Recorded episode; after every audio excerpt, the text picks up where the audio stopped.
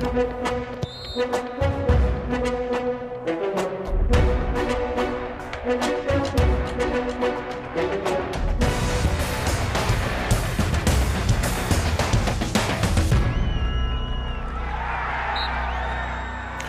Bem-vindos a mais um Jogo Jogado. Às segundas-feiras, na TSF, Luís Freitas Lobo e João Rosado falam de futebol.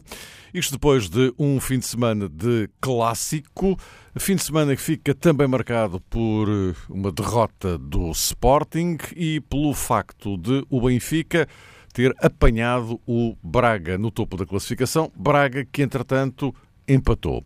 Aliás, o Benfica é o grande vencedor desta jornada, se levarmos a linha de conta que nos cinco primeiros classificados apenas o Benfica venceu. Ora, estamos em mais uma pausa do campeonato, mais uma dose de três semanas sem campeonato. Desta vez eh, temos seleção, claro, mas para lá disso, Taça de Portugal. Da última vez tínhamos tido Taça da Liga, o que significa que só lá para o final do mês de outubro é que o campeonato retoma o seu eh, caminho.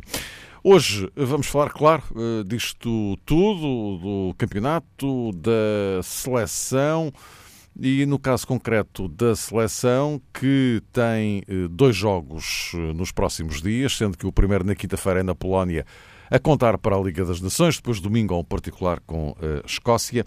Mas o, o dado fundamental que deriva da seleção nacional é que, uma vez mais, não vamos ter Cristiano Ronaldo. E numa altura em que Ronaldo vive uma situação particularmente delicada da sua vida eh, pessoal. Bom, vamos por partes. Luís, começaria por ti em relação ao clássico. O, o, o tal jogo em que eh, o Benfica aproveitou melhor o pouco de que dispôs. O, o Porto também não teve muito mais, se é que teve tanto. Sim, é um pouco isso. Em primeiro lugar, boa tarde, um grande abraço a todos, em especial ao João. Outro grande abraço, Luís. E a todos aqueles que amam o futebol. Né? Uh, repara, eu penso que a questão do, do aproveitar uh, reflete, uh, remete-nos sempre para aquilo que é o momento do jogo em que uma equipa sente que, que é o chamado, o chamado seu momento, é o momento em que tem que o ganhar. Há alturas em que as equipas estão no jogo e percebem que aquele não é o seu momento, é um momento para aguentar. E há aqueles outros momentos em que tu percebes que é o momento em que estás por cima e é ali que tens que, que marcar a diferença. Pode acontecer muitas vezes o chamado golo contra a corrente de jogo, uh, mas em geral corresponde a isso, saber aproveitar uh, o teu momento no, no jogo.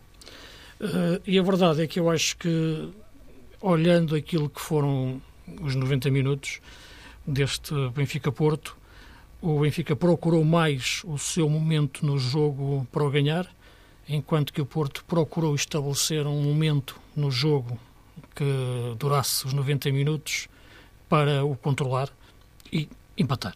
Não digo, claro, que o Porto não quisesse ganhar, queria, mas teve sobretudo uma intenção controladora. O Benfica esteve sempre à procura do momento em que o pudesse ganhar. Uh, isso resulta muitas circunstâncias do, do, do, jogo em si, do momento da época, da classificação. Uh, época passada foi o contrário, exatamente o contrário. Aí sim o Porto estava à espera do momento para o ganhar, enquanto que o Benfica viu o jogo sempre como um momento prolongado de 90 minutos para o, para o não perder. Isso influencia muito sempre aquilo que é o plano inicial e condiciona a reação, porque depois a reação ao jogo já está muito condicionada por um plano inicial que não deu certo quando ficas a perder. E aconteceu isso ao Porto. Portanto, eu diria que dentro daquilo que foi o aproveitar do momento do jogo, o Benfica foi eficaz no período do jogo em que uma equipa foi claramente superior à outra. Eu acho que o arranque de segunda parte mostra um Benfica mais intenso, e a palavra intenso aqui tem a ver com a agressividade no meio-campo, de ganhar a primeira bola, a segunda bola e até a terceira bola só há uma bola em campo, não, não, não estou maluco, né? mas pegando um pouco no que dizia o Sérgio Conceição das segundas bolas, o, o gol do Benfica foi uma terceira bola, já que o, que o Seferovic ganha eh, para, na altura do remate. E, portanto, acho que essa entrada mais forte do Benfica na, no arranque de segunda parte foi decisiva, uh, porque coincidiu também com o Porto a afundar-se um pouco nas suas dúvidas. Uh, e quais são as dúvidas que eu notei no Porto? Uh, foi Otávio Eu aqui tinha falado muito na questão do Otávio 4-4-2, 4-3-3, Otávio no meio ou Otávio na direita. Gosto mais de ver o Otávio a partir da direita, por uma razão muito simples. Pedem-lhe menos coisas a partir da direita, uh, pedem-lhe muitas coisas no meio e ele não é um jogador para fazer muitas coisas no jogo, porque se lhe pedem muitas coisas, ele raramente faz todas bem. Se lhe pedem só duas, ele faz duas bem e marca a diferença. Se lhe pedem cinco, ele faz duas mais ou menos, mas nas outras três perde-se um pouco. E por isso acabou fazer muitas faltas, jogando no meio. E o mais estranho, este é que é o meu grande enigma eh, tático do jogo, é ver o Otávio 8. Isto é, não vi o Otávio a 10. Vi o Herrera mais subido, o que já o disse aqui que achava uma boa ideia para pressionar alto, eh, mas imaginava o Sérgio Oliveira atrás. Eh, para quê? Para ter bola, circular e lançar a transição de defesa-ataque. O Otávio é um jogador essencialmente, é um avançado, não é um médio, e muito menos é um médio para jogar em terrenos recuados do meio campo. Porquê? Porque não tem uma saída de bola rápida, eh, é um jogador rápido, mas em espaços curtos, não sai da pressão logo em profundidade, sai da pressão em espaço curto e não tem saída de bola em termos de transição de defesa-ataque eh, em condução. E, portanto, o Porto não conseguiu sair de trás. Acho que as posições do Herrera e do Otávio estavam estavam invertidas e por isso esse arranque de segunda parte revelou o Sérgio Conceição a reconhecer isso. Uh, teve o pretexto do amarelo que o Otávio levou naquela altura para o tirar, mas eu penso que taticamente já, já se sentia isso e por isso tirou-o logo aos 5, 7 minutos da segunda parte. E tirou o Otávio e meteu o Sérgio Oliveira, porque percebeu que não estava a dar certo aquela opção tática que eu acho que comprometeu o Porto no seu melhor futebol. E foi o período em que o Benfica cresceu, uh, onde, onde teve mais certezas de jogo perante as dúvidas do Porto e foi onde marcou. E foi onde ficou em vantagem. E a partir daí, há uma questão sempre que se fala da gestão da vantagem e do outro lado a reação eh, à desvantagem, e nestas duas equações esteve melhor o Benfica na gestão da vantagem. Mesmo na parte final, em que teve que aguentar mais, com menos um jogador, perante um Porto que meteu muitos avançados, mas não meteu muitas ideias uh, a atacar. Acho que o resultado, no fim, acaba por ser um corolário normal do melhor período de uma equipa no seu momento no jogo, o Benfica. Ganhou por um zero, o jogo, claro, podia ter, ter terminado empatado, mas penso que este resultado reflete o período em que o Benfica dominou, eh, no, no momento em que marcou. João Rosado, eh, enfim, ontem no jogo já tiveste a possibilidade de expressar, enfim, o, o raio-x. Eh, em síntese, como é que explicarias este desequilíbrio que foi o suficiente para o Benfica ganhar o jogo?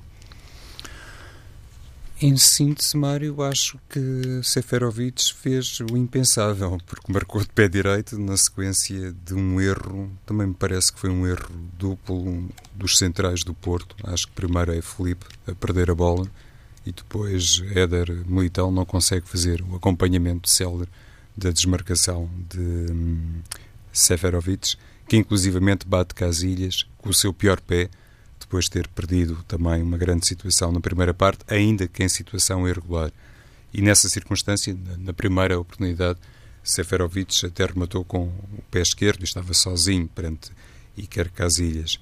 Mas sem tirar mérito, por exemplo, à grande assistência de Pizzi, que é muito inteligente na maneira como de cabeça coloca a bola em Seferovic, acho que o Porto acabou por eh, claudicar através de dois jogadores que, por norma, e isso também já ficou provado no Campeonato Português, mesmo olhando para este estreante Éder Militão, mas por norma são dois jogadores muito eficazes e que não dão muita margem de manobra à oposição. E francamente, se me dissessem antes do jogo que Seferovic conseguiria encontrar maneira de apocantar tanto quer Éder Militão, quer Felipe, teria alguma dificuldade em validar essa teoria ou essa projeção mas uh, Rui Vitória, nesse aspecto, também foi um treinador com mérito e feliz, porque manteve a aposta em Severovic e conseguiu realmente uh, conquistar três importantíssimos pontos, graças, graças à capacidade concretizadora do suíço, mas essencialmente o Porto olhou para um Benfica que teve, digamos que, um herói inesperado, passe a expressão, e o Porto, ao contrário, não conseguiu, no eixo atacante, nunca ser uma equipa com profundidade e com perigo para a baliza de Vlaco Dimos. O que é que eu quero dizer? A tal colocação de Herrera, o Luís há pouco falava sobre isso, próximo de Soares, não deu muito ao Porto, na minha perspectiva. Eu não estou é, muito de acordo, ou pelo menos tenho uma interpretação diferente relativamente ao Otávio. Eu achei que o Otávio, na primeira parte, jogou bem. Uh, expressei essa ideia várias vezes ontem, no decorrer do nosso relato, mas ficou a sensação que o Porto não melhorou com Sérgio Oliveira.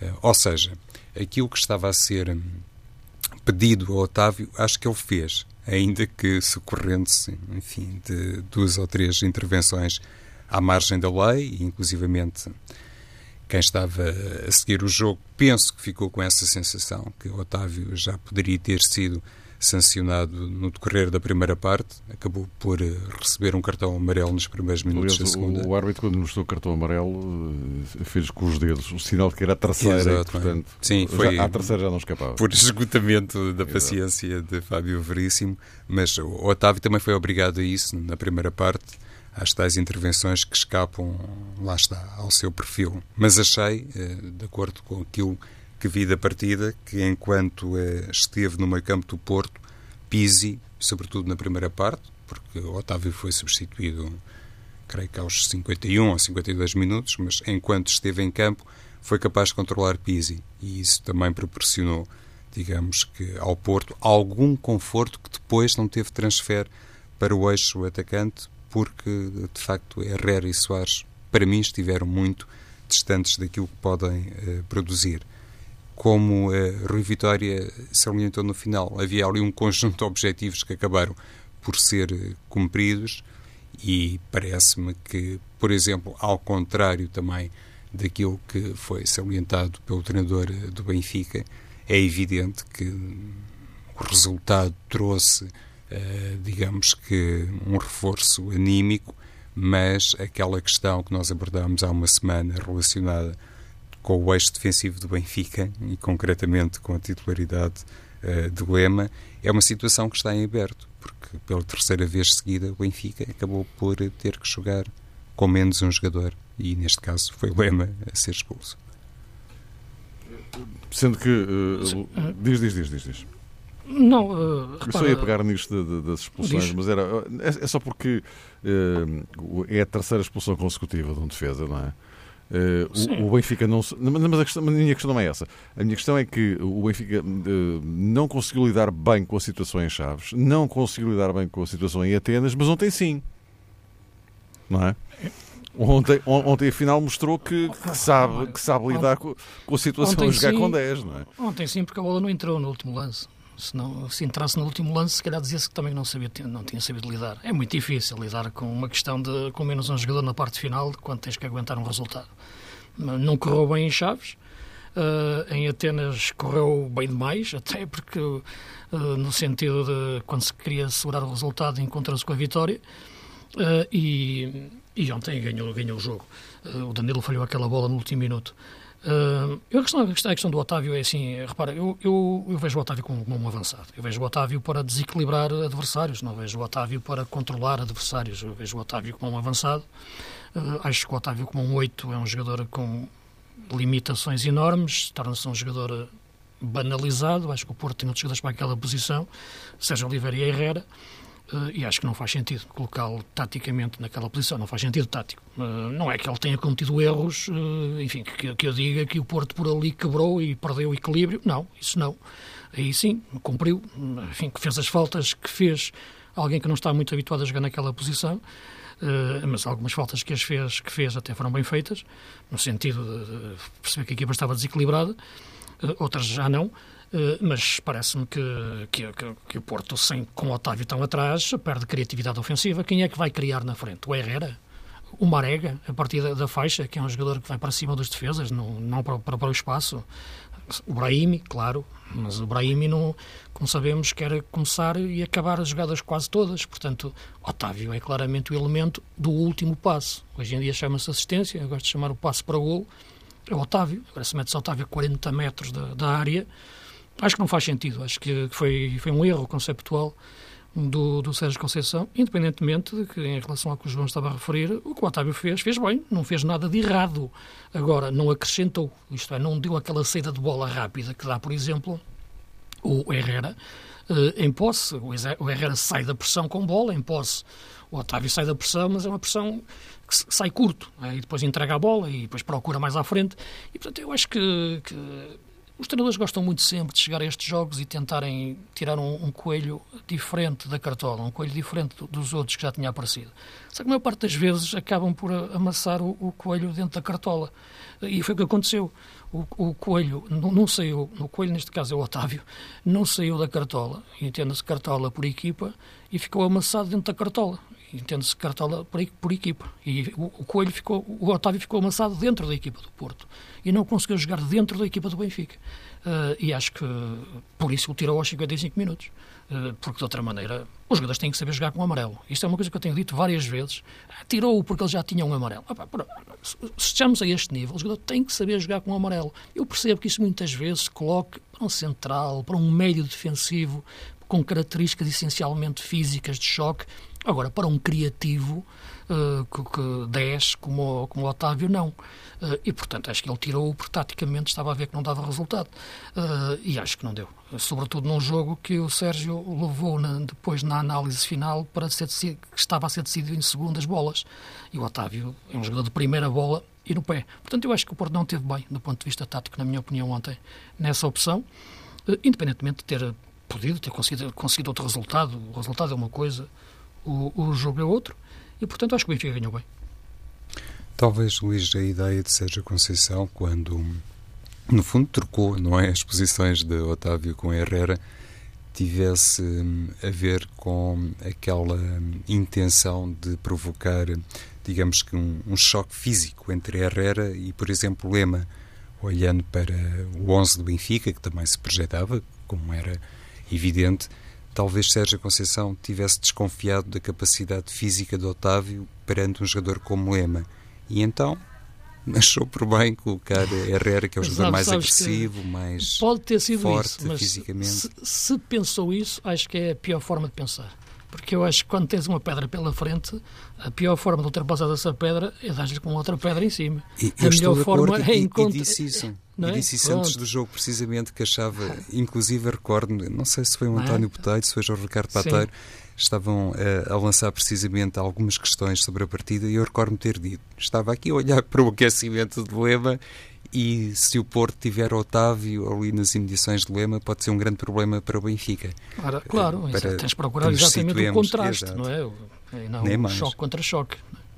Mas penso que, em relação aos centrais do Benfica, havia essa questão. Eu, repara, e a semana passada falámos muito nisso, a questão Lema, a questão de o Conte que não podia jogar, o Rubem Dias, o Jardel, portanto, o problema que o Benfica teria para os centrais e eventualmente que poderia adaptar o, o Samaris. já o faz. Uh, Sim, falamos nisso. Eu acho que o Lema fez um bom jogo e acho que, que o Rui Vitória fez bem em apostar nele. Isto é, porque é aquilo que te dizia, se foi contratado, tem que jogar. Acho que. E, portanto, a partir do momento em que está no plantel, e o Benfica neste momento está com quatro centrais e era ele que estava disponível, acho que quer, tem, quer é lançá-lo. Acho que fez um jogo razoável, mas cumpriu. Uh, não deslumbrou, mas cumpriu. E, portanto, eu, eu penso que. Sim, futebol aéreo deu-se bem. Sim, sim, sim, sim, aí teve dificuldades, teve, teve. Portanto, é um jogador que agora temos que ver quando a, nível, a níveis, uh, uh, níveis de exigência superior uh, como é que ele, como é que vai resistir, que sim, no futebol aéreo teve, teve mais dificuldades, também estás a jogar frente a uma grande equipa, não é, frente, frente ao Porto, e é natural que teve... Ah, eu estava a dizer o contrário, Luís.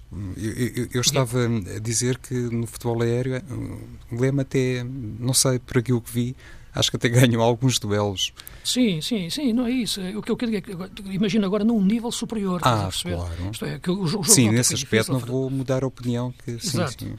O jogo foi difícil frente, frente a este Porto, agora acabou por não, não ser aquele tipo de jogo enfim, de, com muita exigência para ele no, no, naquele claro. tipo de bolas constantes dentro, dentro da área. Herrera e Soares uh, não não estiveram brilhantes. Por, não foi o chamado Porto 4-4-2 que, que, tinha Abubacar e Soares, ou Marega Soares mesmo em Cunha na área, o Marega vinha da direita, portanto, depois, meteu, e depois entrou o André Pereira, saiu o Soares, portanto, acabou por não, enfim, não ser um jogo e, e depois também chamar a atenção para, para a excelente exibição do Rubem Dias, né? dentro, dentro daquilo uhum. que essencialmente corte, não estamos a falar do Rubem Dias muito com a Considerar o melhor jogador em campo. Sim, pode ser, admito que sim, que seja um jogador de facto que talvez o mais influente dentro daquilo que no momento, no tal momento do jogo, de defensivo do Benfica, sim, foi o mais influente e esse momento do jogo foi muito importante. Uh, não é um jogador que tecnicamente na saída de bola te inspire a classe necessária, mas acho que defensivamente e sem entrar na avaliação, às vezes, da agressividade excessiva que tem alguns lances, vê-se que é dos tais centrais mandões, né? e nesse sentido, crescendo, moldando bem essa agressividade, está aqui um grande central para o futuro do nosso futebol. Bom, é evidente que o clássico uh, domina a conversa, era inevitável, mas temos aqui mais dois temas. Tentando gerir que o nosso tempo passaria para o Sporting, uh, uma derrota em uh, Portimão, depois de um jogo em Poltava que o Sporting acaba por ganhar, mas com tremendas dificuldades. O Sporting é quinto classificado nesta altura. Bem sei que há a sétima jornada, isto não, até porque a pontuação é muito próxima uns dos outros. Mas, eh, mas isto, João Rosado, eh, já começa, sobretudo estou a falar da questão exibicional, não é? Isto já começa a obrigar a alguma reflexão mais séria, mais profunda, digamos assim, por parte de José Peseiro, não? É isso, Mário, inteiramente de acordo. Aliás, aquela expressão que Peseiro hum, utilizou ontem, penso que por várias oportunidades, sublinhando que a equipa só tinha perdido três pontos, é evidente, só, só perdeu três pontos, não estavam mais em disputa. É uma declaração que apenas eh, pode ser eh, enquadrada à luz, obviamente, uma grande desilusão para os sportinguistas, a começar para o, o seu treinador, porque realmente o que fica é uma exibição do Sporting, de facto, na linha daquilo que tinha demonstrado na Ucrânia. Já houve aí claramente um ensaio, já tinha havido aí claramente um ensaio geral para a péssima prestação de ontem. E lá está, o Portimonense, que até é superior ao Vorskla, eu recordo-me termos aqui eh, comentado que o Vorskla dificilmente teria condições para se manter, pelo menos olhando para aquilo que produziu frente ao Sporting, para se manter na Primeira Liga. É verdade que este Portimonense começou o desafio diante do Na Sporting. Primeira Liga, se jogasse, se fosse uma Liga Portugal, é? claro. Sim, exato, Mário, exato. O Portimonense começou o jogo frente ao Sporting na qualidade de lanterna vermelha, mas tem executantes de eh, alto calibre, alguns deles. Fiquei, como toda a gente ficou, particularmente impressionado com a atuação de Nakajima, mas se olharmos para Lucas Fernandes e para esse velho conhecido chamado Paulinho, uh, entendemos claramente que o Portimonense no meio campo ofensivo estava devidamente fornecido para poder também alimentar um nome histórico como Jackson Martínez, que não concretizou, mas não deixou de fazer o aproveitamento daquilo que foi realmente uma grande lacuna na equipa sportinguista e que, na minha perspectiva, teve a ver muito com a composição uh, do corredor central. E para mim, e atenção, nesse aspecto, acho que José Peseiro fez muitíssimo bem em de marcar-se de qualquer tipo de desculpa relacionada com uma questão física. Nesse aspecto, acho que o Sporting não pode efetivamente queixar-se da deslocação à Ucrânia e do desafio frente ao Vorskla, porque Bataglia não foi titular na quinta-feira, Rafinha também não, Montero, Giovanni, próprio Ristovski. Enfim, houve aqui um conjunto Montero. de alterações. O Montero, sim. Mas eram eles que não tinham sido titulares? Não foram Acabaram titulares, depois por ser usados de emergência para, na ponta final, naqueles 20 sim. minutos finais, para dar a volta ao jogo. Mas não foram titulares. Não foram, e acho que na altura ficou indiciado que Pesé estava precisamente a olhar para o jogo de Portimão. Certo. Tinha essa preocupação e sabia que o Sporting teria que estar no máximo, vamos lá, para poder levar de vencido uma equipa que jogou muitíssimo bem e que justificou plenamente o triunfo. É um pouco daquilo que de vez em quando aqui salientamos quando um dos grandes uh, perde, digamos assim, um jogo, vamos lá, de maneira inesperada, e o Sporting há muito tempo não sofria na Primeira Liga quatro golos, mas conforme já dissemos, por exemplo, face àquilo que o Vitória de Guimarães conseguiu no Dragão, face àquilo que o Desportivo de Chaves conseguiu frente ao Benfica, eu acho que este Portimonense uh, aproveitou com muito mérito e com muita eficácia já agora estas lacunas no corredor central do Sporting, que daqui a pouco poderemos abordar um pouco mais em pormenor. E estou a dizer isto, e antes que me esqueça, vou também dar aqui uma palavra para o Rio Ave, e é curioso que o Luís há uma semana tinha lançado o desafio, uhum. Mário, sobre um eventual triunfo do Rio Ave, se faria ou não, uh, enfim, uh, nem era em jeito de interrogação. Pois, não fazia. Rio Ave é candidato ao título. Exato, não fazia de um candidato Passava ao título. para o primeiro. Mas empatou em Braga E, e... isso não ganhou, enfim, alguém lança no Discutiu, discutiu minuto, o é jogo. Pois, incrível. e depois. Ora, aí está. Exatamente. O Mas- mas o também para fazer todo- este sublinhado já agora sobre o todo Rio Ave. férias naquela altura. Certo. Não, pois, isso é, é- é incrível. Diz Luís. Não é que não, tá, eu não gosto, sabes, eu não quero arbitrar jogos nem pela rádio, nem pela televisão, nem, nem por lado nenhum, mas de facto é incrível. não é? De facto, há coisas que não, não se entende. Esse último lance, porque eu estava a comentar o jogo e é aquela coisa eh, que fica a pensar, é como aconteceu naquele dia no Porto Vitória de Guimarães, que o, um gol do Porto em fora de jogo, o VAR tinha variado. E eu pensei, é- estava tão, tão claramente em fora de jogo, será alguma coisa que eu não estou a ver bem, não é? Porque está um VAR, já não sou só eu que estou a ver, isto é, ou melhor, já não é só um árbitro em campo, está- está- há pessoas também estão a ver a mesma imagem que eu estou a ver, árbitros. Ah, e, portanto, fiquei a pensar a mesma coisa no jogo de Braga, né? portanto, será que não estou a ver bem?